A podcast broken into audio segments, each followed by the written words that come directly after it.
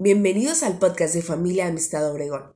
Somos una asociación civil que busca llevar a Jesús a tu vida de diferentes maneras, y esta es una de ellas. Bienvenidos.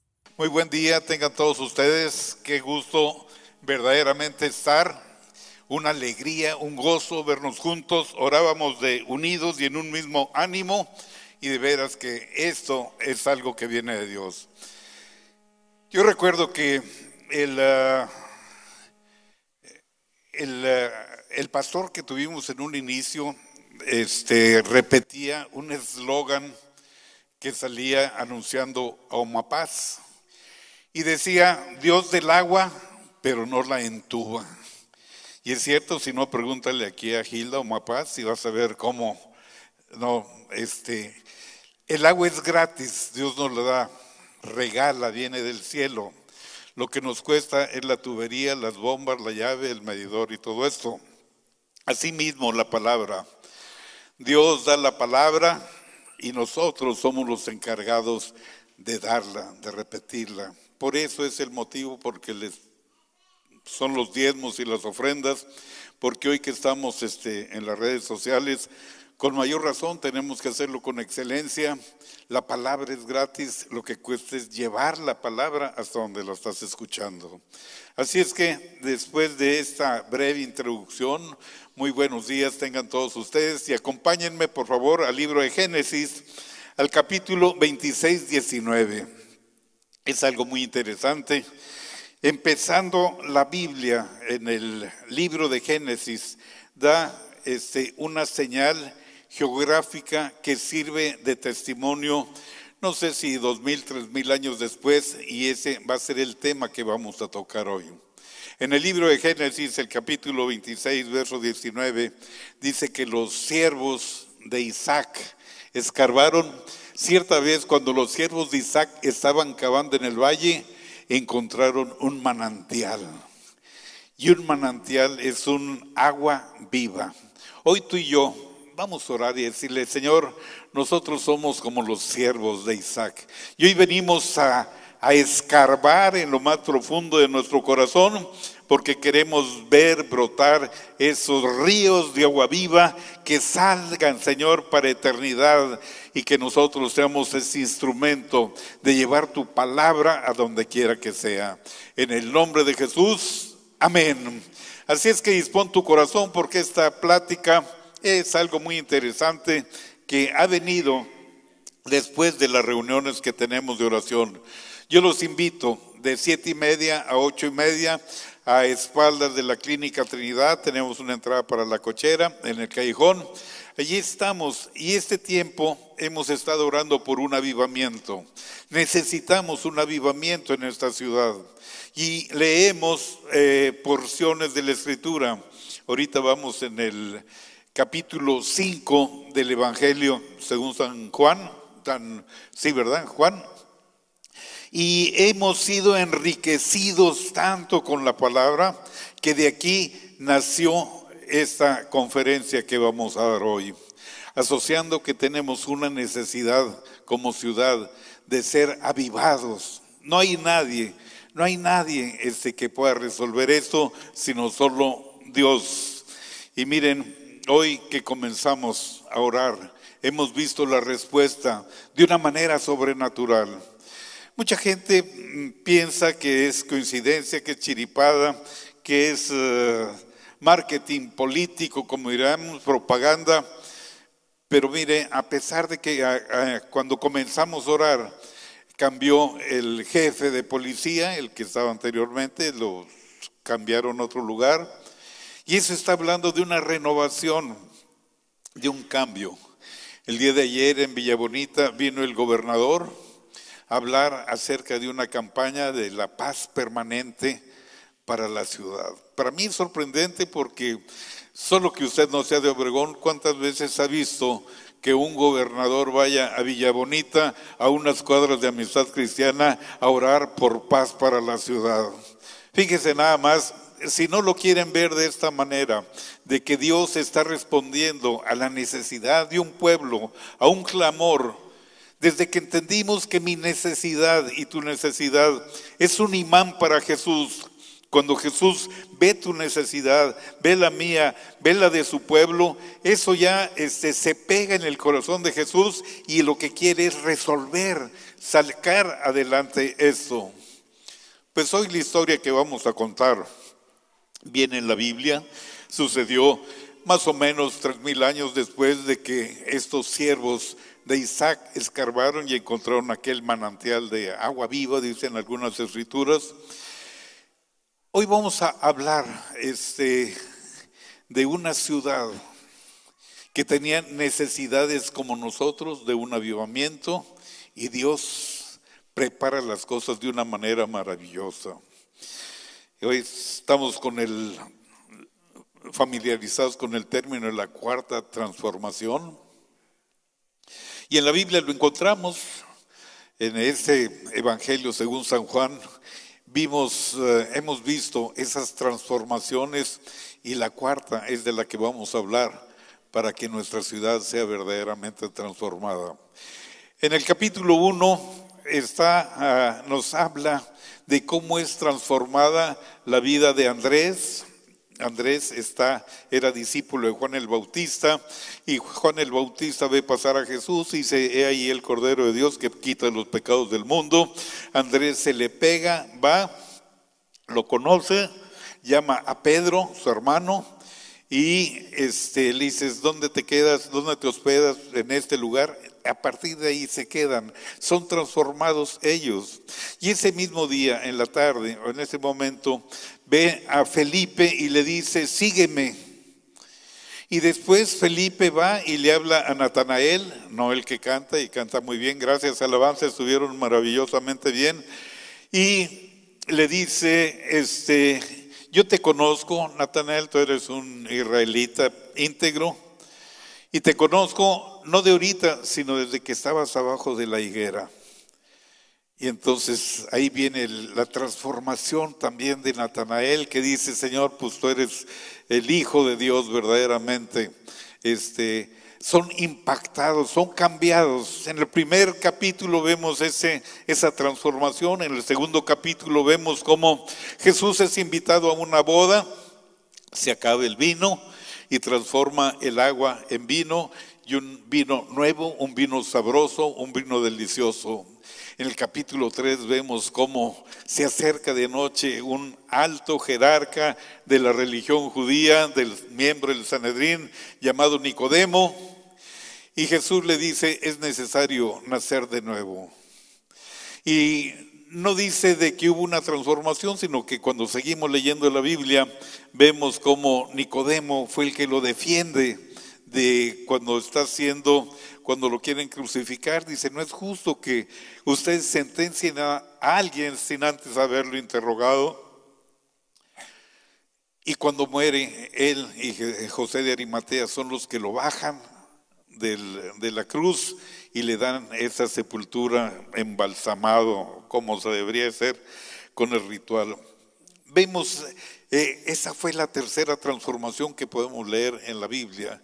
Y la cuarta es bien interesante. Les voy a decir de una manera muy breve para no leer, no tenemos tiempo. Está hablando que Jesús, después de que había estado este, eh, con Juan el Bautista, los fariseos comienzan a meter inquina y diciéndole a Juan el Bautista, oye, ¿y por qué él bautiza más que tú? ¿Y aquel quién es? Y bueno, entonces dice, para evitar problemas, me voy el pueblo donde se desarrolla todo esto es muy interesante. Fíjense nada más que este, Judea era Samaria y era Galilea. Y en, eh, de Judea se va a Galilea, pero tenía que pasar por un lugar eh, que se llamó Samaria, un lugar que era eh, un pueblo más o menos como Obregón, yo creo, había estado alejado de Dios. Fíjate, vete al libro de Mateo, el capítulo 24, el verso 12, y vas a entender qué es lo que está pasando en nuestra ciudad y vas a, pasar, eh, vas a ver qué es lo que estaba pasando en aquel lugar hace más de dos mil años este, en Samaria. Dice que a causa de la maldad que iba incrementando, se iba enfriando el amor de muchos. No sé con cuántos muertos terminamos el año pasado, pero ahora en lo que iba del mes iban más de no sé cuántos, 50, 60, ya perdí la cuenta. Y se ha enfriado el amor de muchos, incluyéndonos a nosotros, porque ya no nos interesa solo que fuera alguien cercano, algún conocido, y ya no nos asombra, sino la curiosidad, oye, que era ingeniero, que era médico, que, esto y que el otro, pero de ahí estamos congelados en, ese, eh, en esa área. La obra de Dios se está destruyendo, la estamos destruyendo nosotros. Hemos perdido el respeto por la vida, por el milagro de la vida. Nadie tiene derecho a quitarle la vida a nadie más. Pero lo peor del caso es que somos cristianos. Jesús dijo, ama a tu prójimo como a ti mismo. Y en nosotros no sé qué tipo de amor tengamos al ver las noticias que...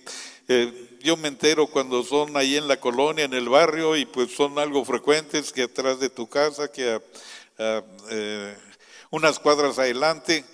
Qué terrible es eso. Y yo tengo que reconocer delante de Dios y de ustedes que he sido insensible a esto que está sucediendo a causa de la maldad que va aumentando.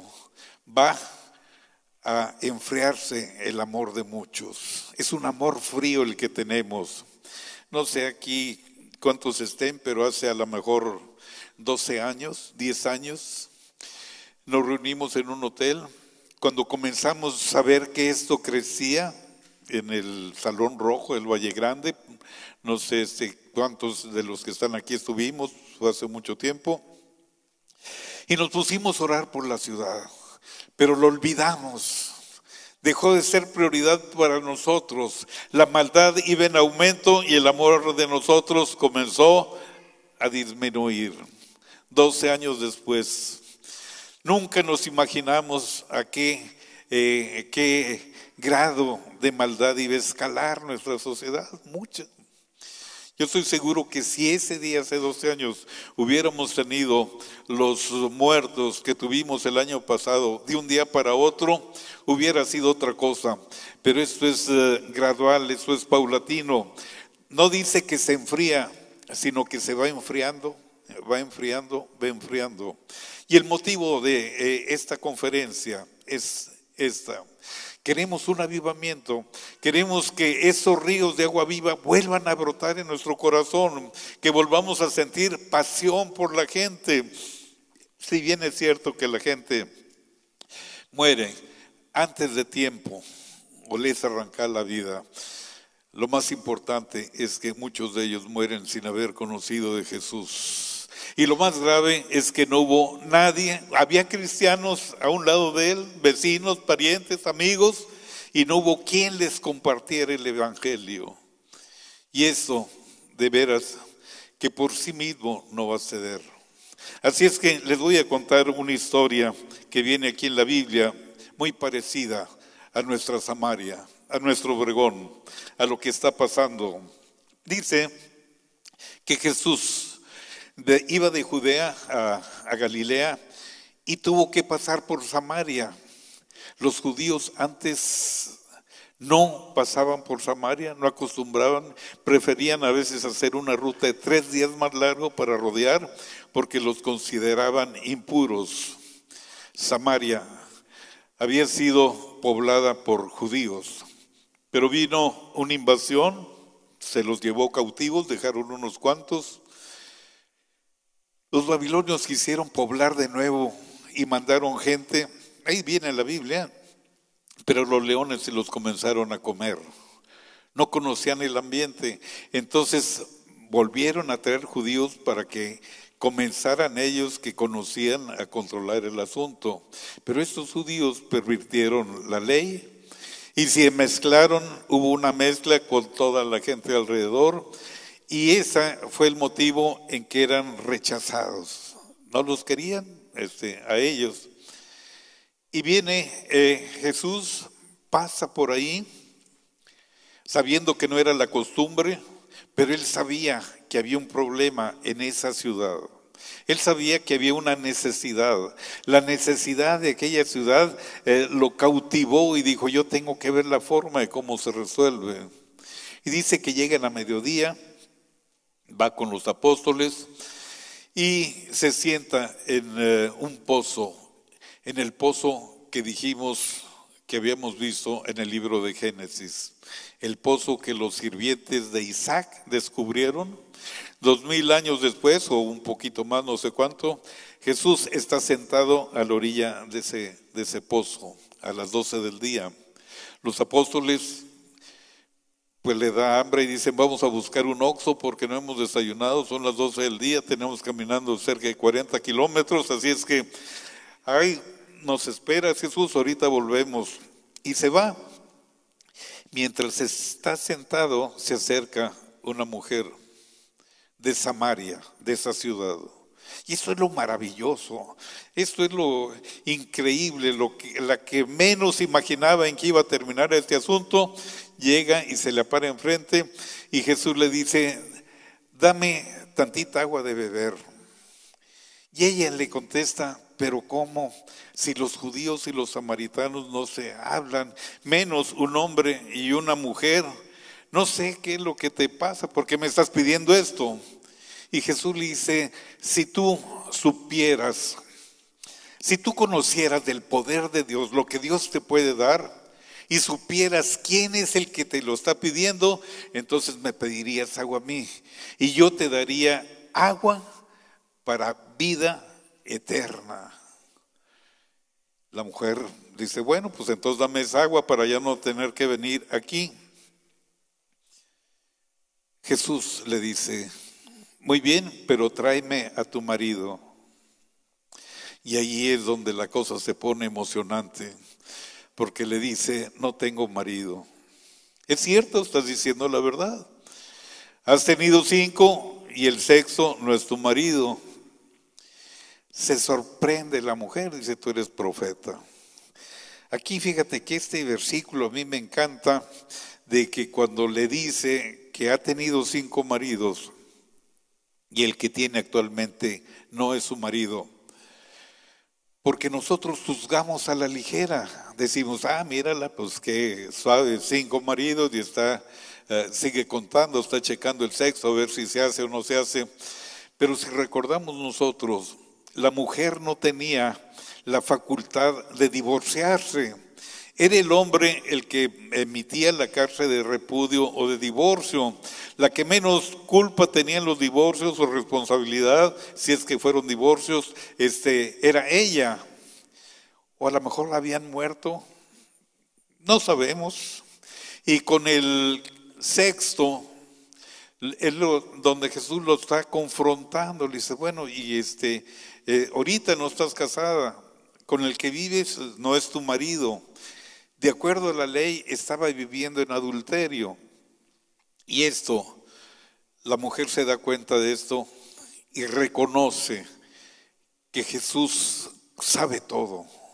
Y le dice, tú eres profeta porque me adivinaste, me dijiste todo mi pasado y ahorita este, eh, quiero que me digas, ¿a poco tú eres mayor que Jacob, nuestro padre, el que nos hizo este pozo y nos dio agua de beber a nosotros y a nuestro ganado?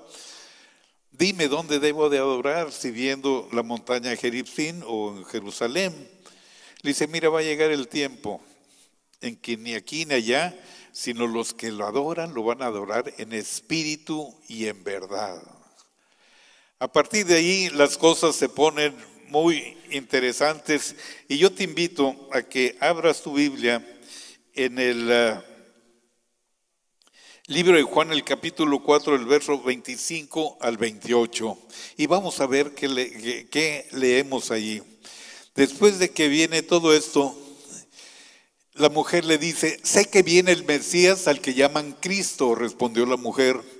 Cuando Él venga nos explicará todas las cosas ese soy yo. Le está diciendo Jesús a la mujer, el que habla contigo, le dijo Jesús. En esto llegaron los discípulos y se sorprendieron de verla hablando con una mujer, aunque ninguno le preguntó, ¿qué pretendes? ¿De qué hablabas con ella? La mujer dejó su cántaro y volvió al pueblo y comenzó a predicar. Yo creo que eh, he leído este pasaje no sé cuántas veces, no tengo ni idea, pero la frase que a mí me cautivó es, la mujer dejó su cántaro. El cántaro de la mujer, unos eran elegantes, finos, otros eran, por ahí traigo uno muy regional de Álamos, o no sé si lo perdí, no sé dónde quedó, el de Álamos, bueno, por ahí anda.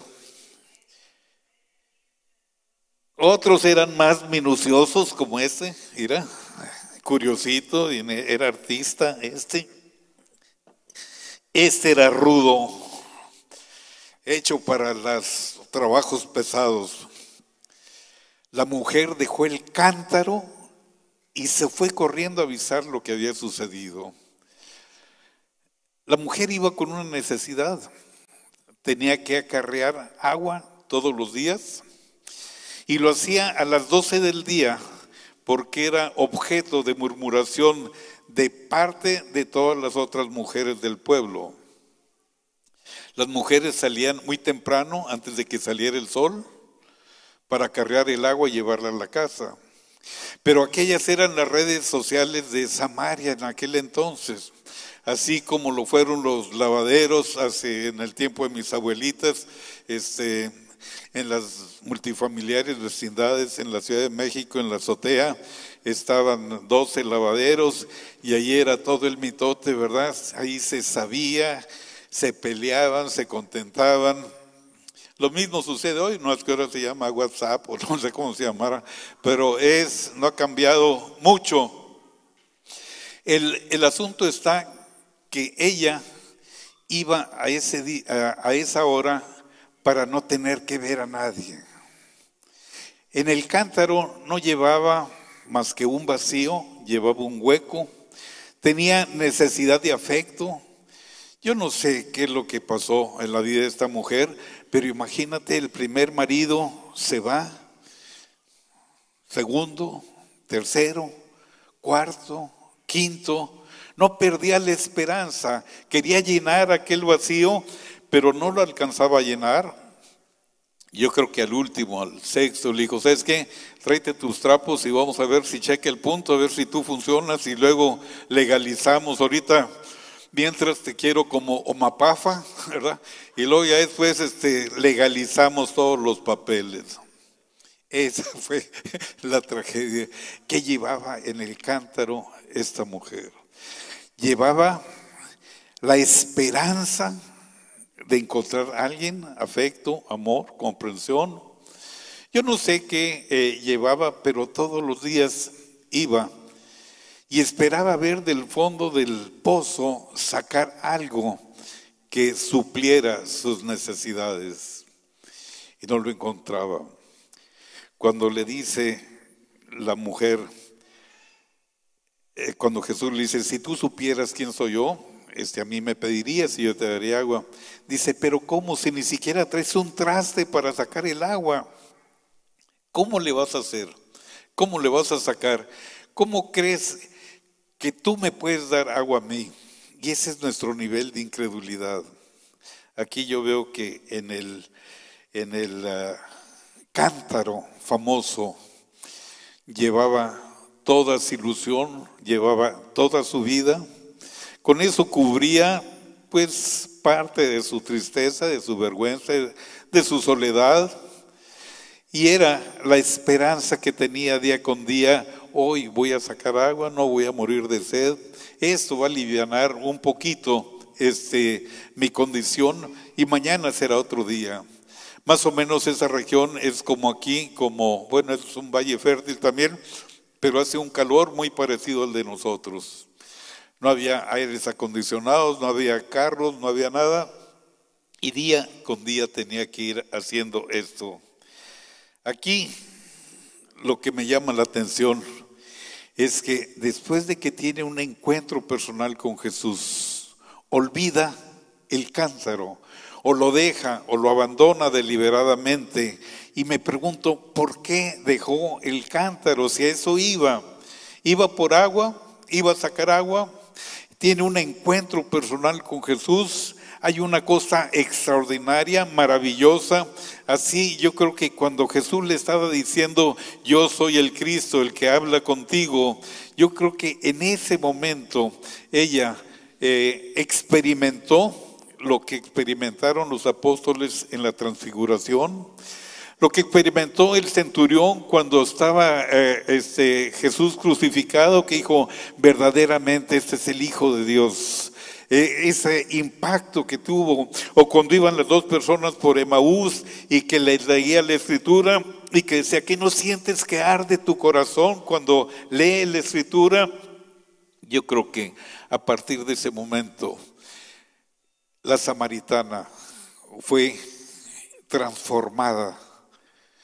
Y no solo ella, sino que en ese gozo, en esa alegría que tenía, comenzó este, a darle gracias a Dios. Pero fíjate, yo me pongo a pensar por qué dejó el cántaro. Tenemos que deleitarnos. Tiene que ser para nosotros un manjar la escritura.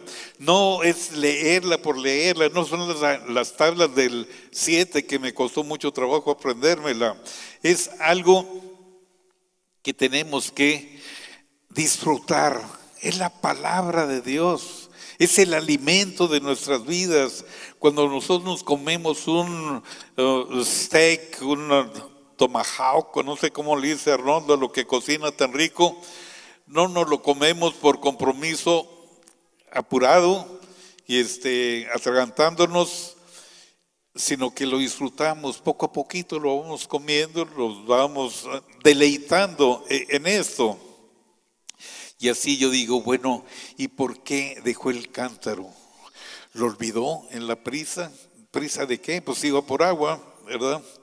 Lo dejó este, porque no quería cargar. Imagínate cargar un cántaro de esos, bueno, los que han cargado un garrafón de agua de, que son 10 litros, 20 litros, eh, se lastiman la cintura.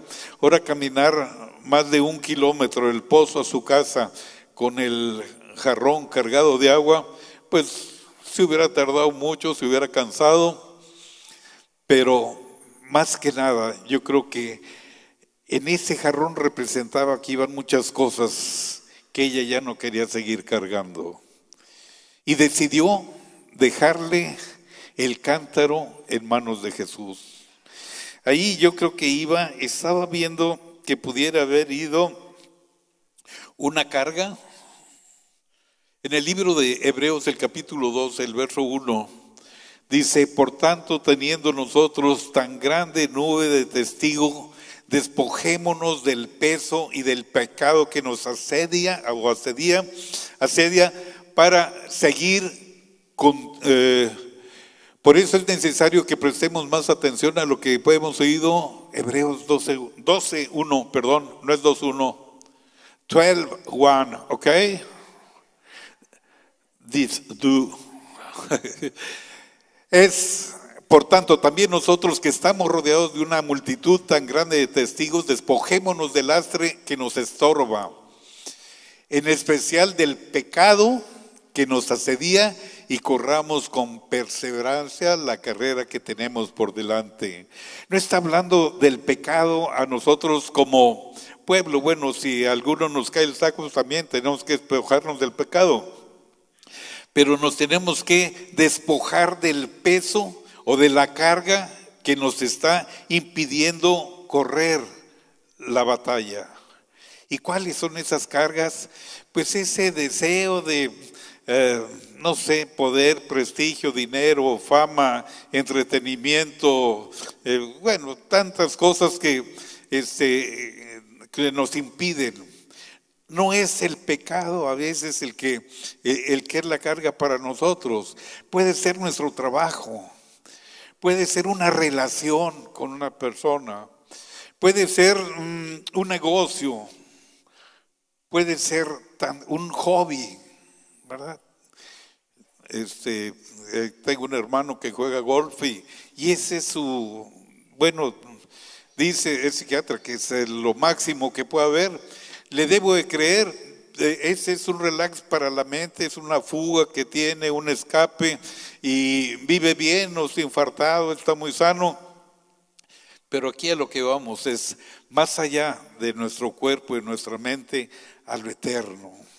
Yo creo que la mujer vio la diferencia en lo que era temporal y lo que era eterno. Y dejó lo temporal, que era el, el cántaro, y escogió lo eterno. Yo veo que esa carga, que puede ser el pasatiempo, una relación, el ánimo, un hábito, una obsesión, una posesión. Conozco una persona que ha comprado tierras y tierras y tierras, un hombre joven, próspero. Y este ayer me dijeron que estaba grave. Dije, fíjate, ¿qué daría este señor ahorita por volver en sí? Yo creo que todo lo que tiene lo cambiaría por un minuto más de lucidez la samaritana supo la diferencia. ¿Qué es lo temporal y qué es lo eterno? Y escogió esto. Así es que nuestra necesidad es un imán para Jesús. Y Jesús sabe que nuestra necesidad es la paz para nuestra ciudad. Se sentaban en el pozo de Jacob. Tú sabes que el nombre Jacob era el engañador el usurpador.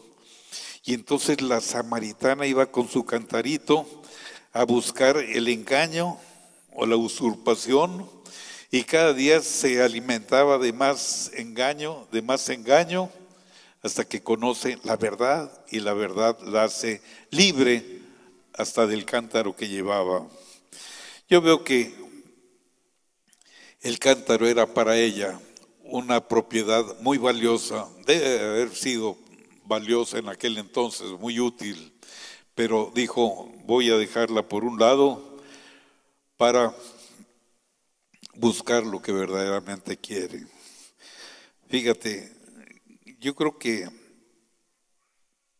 la gente ha cambiado después de que tiene un encuentro personal con Jesús. No sé si tú te has dado cuenta, de que hubo un cambio en tu vida.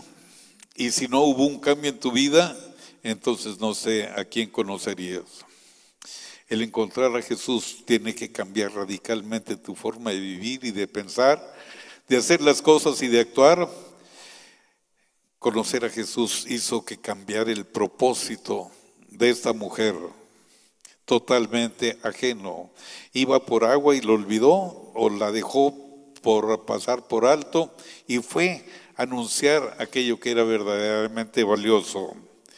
Yo veo que así como la gente cambia, lo vemos en la Biblia. En la Biblia vemos que los ciegos dejaban su bastoncito ese con el que golpean y lo hacían por un lado. El que estaba inválido sin caminar dejó el bote de la limosna y salió corriendo y se fue. El que estaba cojo, la muleta la aventó. Bueno, el que estaba sordo hasta se quitó los audífonos o no sé qué. Para que había un cambio. Tú lo veías y eso asombraba a la gente. Comenzaban a ver el cambio que se venía cuando tenían un encuentro personal con Jesús. Si tú y yo, nuestra vida, no ha impactado a la gente, es que yo creo que no hemos tenido ese encuentro con el Rey de Reyes y Señor de Señores. Fíjate, es bien interesante el resultado. Ya vamos a terminar. En el libro de Juan, el capítulo 4, del verso 39 al 42, vamos a ver el impacto que Dios tiene al eh, entrevistarse con esta mujer. Y esa mujer no es, estamos hablando de género, ese, esa habitante de Samaria, podemos ser tú y puedo ser yo. Eso es eh, lo que Dios nos está pidiendo. Dice, muchos de los samaritanos que vivían en aquel pueblo, muchos de los cajemenses que vivían en aquel pueblo pavimentado, creyeron en él por el testimonio que daba la mujer. Me dijo todo lo que he hecho. Así que cuando los samaritanos vinieron a su encuentro, le insistieron en que se quedara con ellos. Jesús permaneció ahí dos días y muchos más llegaron a creer por lo que él mismo decía.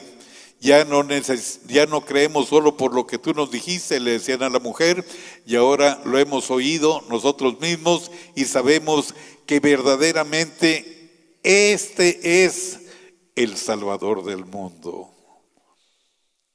Tú y yo somos ese habitante de Samaria. Tú y yo tenemos que seguir orando por este avivamiento.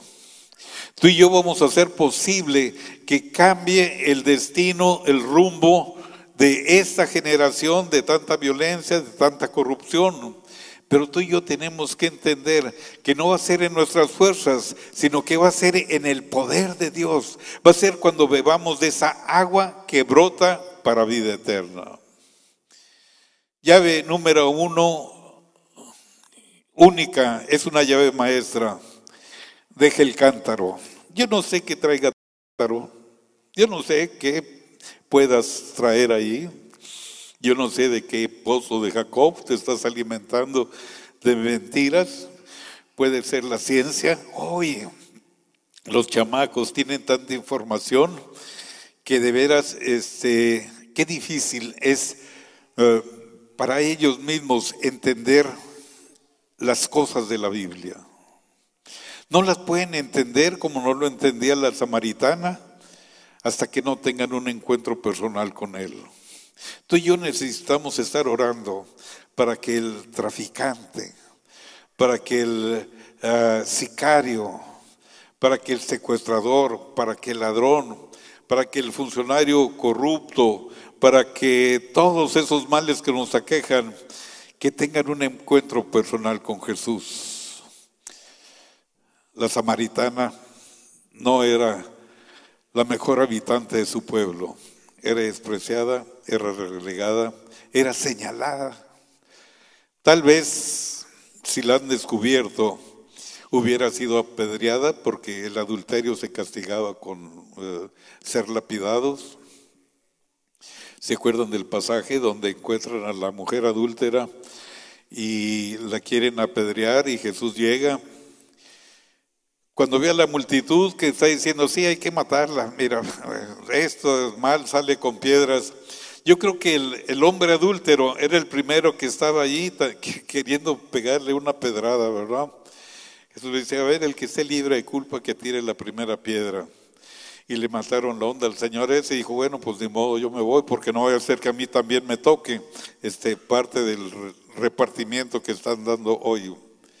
Jesús vio la necesidad de la mujer, conocía su pasado, sabía quién era perfectamente. Jesús sabe tu necesidad y la mía. Conoce a la perfección hasta nuestra forma de pensar. Y yo te quiero decir que no somos los mejores, que no somos los más limpios en lo que vivimos, en lo que hacemos, sino que eh, en maldad esa viene de una manera automática en nuestra vida y diario tenemos que estarnos renovando. Sin embargo, Jesús le escogió a ella.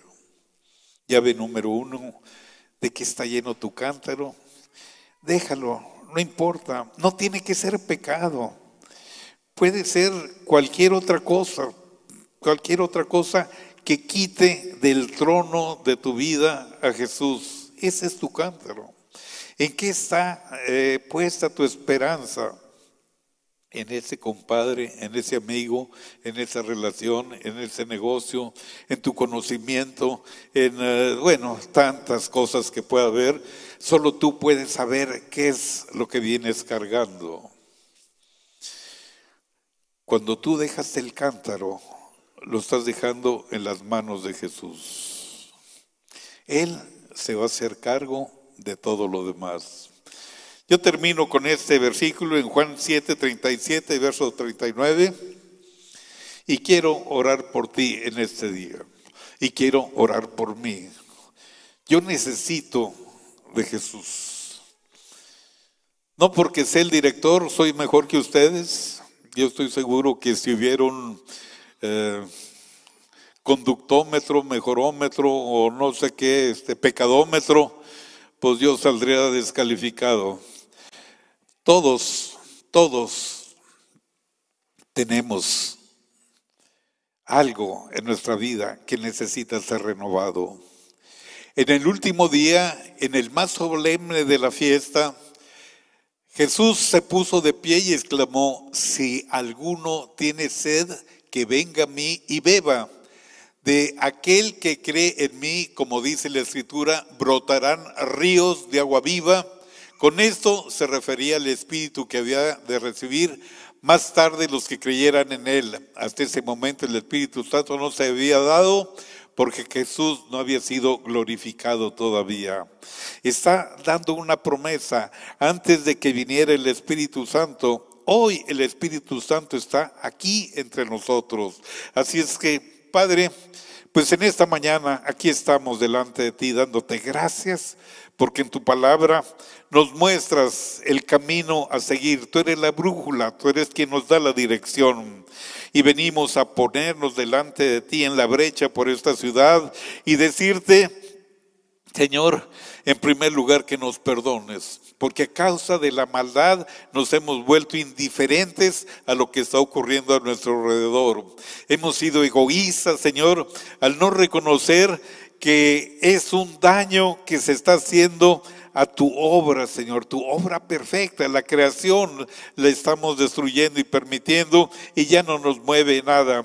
Arranca ese callo que hay en nuestro corazón para que se vuelva sensible la necesidad de tu pueblo. Aquí estamos, Dios, clamando por un avivamiento para nuestra ciudad. Venimos porque tenemos esa necesidad de paz, Señor, para nuestra ciudad. Te damos gracias por la gente que tú estás tocando y está haciendo que se mantenga el orden. No menospreciamos eso, pero sabemos que en ti tenemos la certeza de que las cosas van a salir mejor. Señor, este día te tomamos la palabra y vamos contigo, Señor, y te decimos que tenemos sed. Tenemos sed de ti, Señor. Danos de beber esa agua, Señor. Danos de beber esa agua y que sean ríos de agua viva que broten de nuestro ser para alcanzar a aquellas personas que no te conocen. Esta mañana te damos mil gracias, Dios. Seguiremos orando y clamando y no hemos de descansar hasta ver tu gloria reposar en esta ciudad. En el nombre de Jesús, amén, amén y amén. Denle un fuerte aplauso a Dios, por favor, porque Él lo ama. Gracias por escuchar el podcast de Familia Amistad Obregón. Te esperamos aquí para escucharnos la siguiente semana.